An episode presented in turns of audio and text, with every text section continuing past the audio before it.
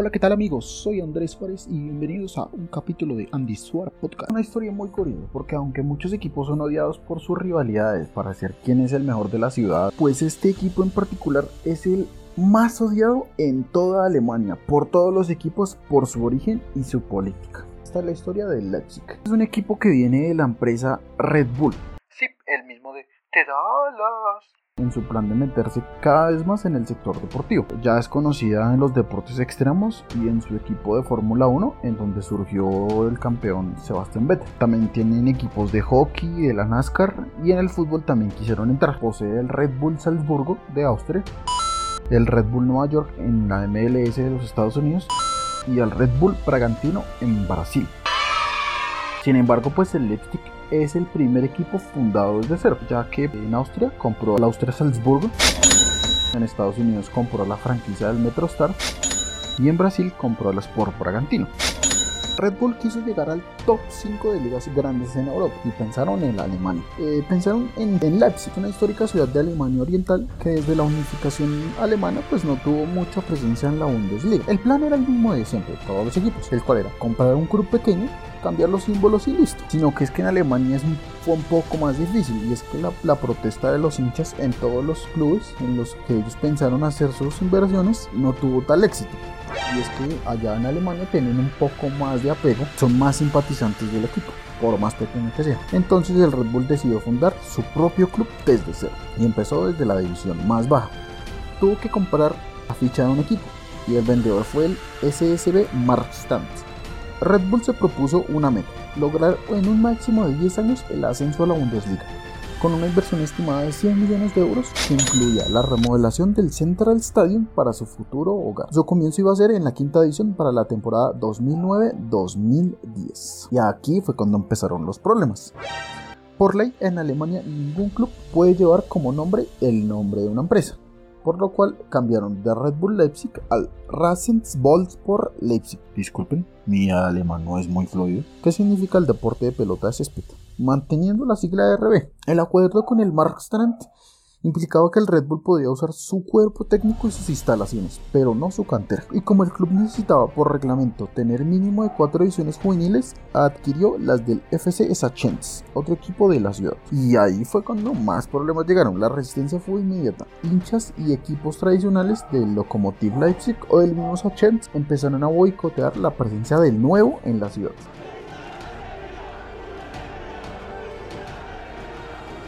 Dinero buscar su ascenso como diera lugar. A pesar de todo, el Leipzig ascendió a la regionalia, que era la cuarta edición sin problemas, con un récord de 80 puntos de 90 posibles, y era el primer paso cumplido.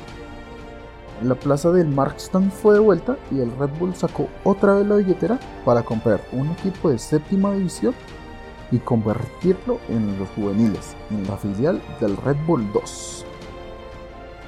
Sin embargo, pues en la regional ya las cosas iban a poner a complicar. A pesar de las expectativas, el equipo salió cuarto en la temporada 2010-2011 y tercero en la 2011-2012, y en ninguna pudo ascender. Ya para la temporada 2012-2013 se modificó toda la estructura del cuerpo técnico, con la llegada de Ral Ragnick, el cual gracias a él pues empezaron a tener eh, diferentes políticas de fichajes y empezaron a tener un entrenamiento un poco más moderno, un poco más estructurado y el resultado fue inmediato. Mm, Ganaron la regionalidad de ese año y ascendieron a la Liga 3.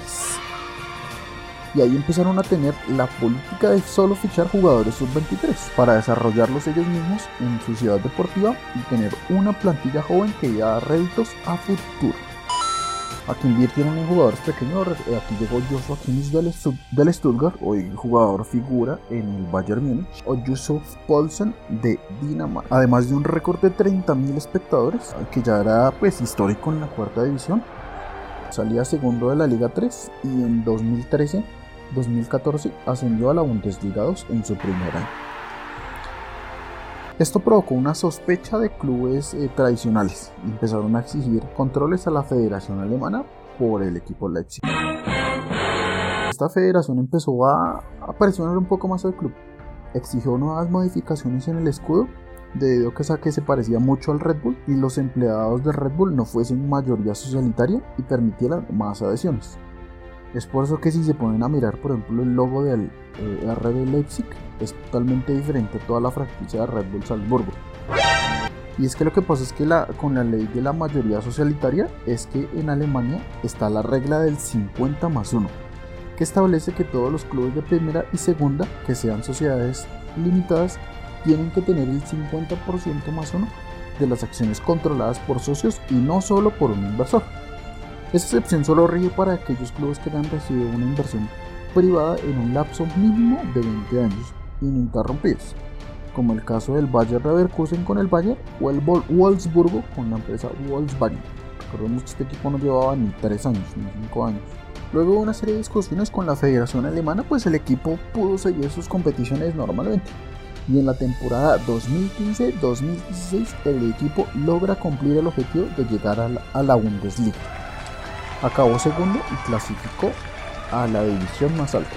Un equipo caracterizado por su juventud y fortaleza física y velocidad. Cumplieron lo que era su pronóstico, e inclusive con anticipación, porque en 7 años, del 2009 al 2016, lograron la primera división. Y en Bundesliga cumple con todos los pronósticos y termina como escolta del Bayern Múnich temporada 2016-2017. Sus figuras eran Navi Keita, que venía del Salzburgo y ahora está, fue fichado por el Liverpool, y Timo Werner, actual goleador y que fichó por el Chelsea. Y aquí es donde vuelve otra vez la polémica, porque este año tanto el Leipzig como el Salzburgo clasificaban a la Champions y la UEFA establece que no puede haber dos equipos clasificados que pertenezcan al mismo propietario. Recordemos que algunos de ellos tenían acciones en el Leipzig y en el Salzburgo hicieron un intercambio de jugadores mutuamente. ¿Cómo lo resolvió Red Bull? Sencillo estableció que si bien era propietario del Leipzig, solo era patrocinador del Salzburgo, al cambiar de última hora toda la junta directiva del equipo austríaco. La polémica inclusive se da en la práctica, porque el Red Bull aún sigue tomando decisiones del equipo en Austria.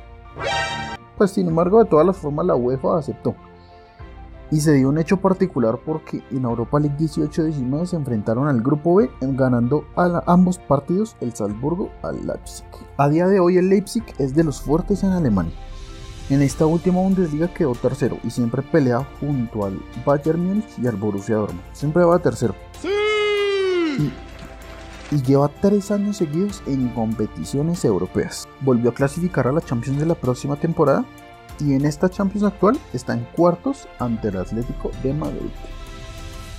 Mientras tanto, a pesar del éxito, muchos siguen resistiendo este equipo alemán, el cual dicen que simplemente es un equipo marketinero, es un equipo que se mueve por el dinero y no por la pasión del fútbol, como muchos otros equipos que nacieron de asociaciones que lucharon por el fútbol. Sin embargo, hay otro grupo de personas, el cual dice que que al menos este equipo, este, esta, esta empresa de Red Bull, lo que hace es llevar el fútbol a lugares que ya eran abandonados.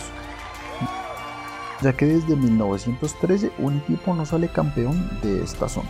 Y bueno, pues esta es la historia de el equipo más odiado en la historia de Alemania. Unos a favor, otros en contra. ¿Ustedes qué piensan? Y bueno, gracias por su tiempo. Mi nombre es Andrés Suárez. Me pueden encontrar en Twitter como Ansuar6 al piso seguimos conectados con grandes historias de fútbol. Gracias. Chao.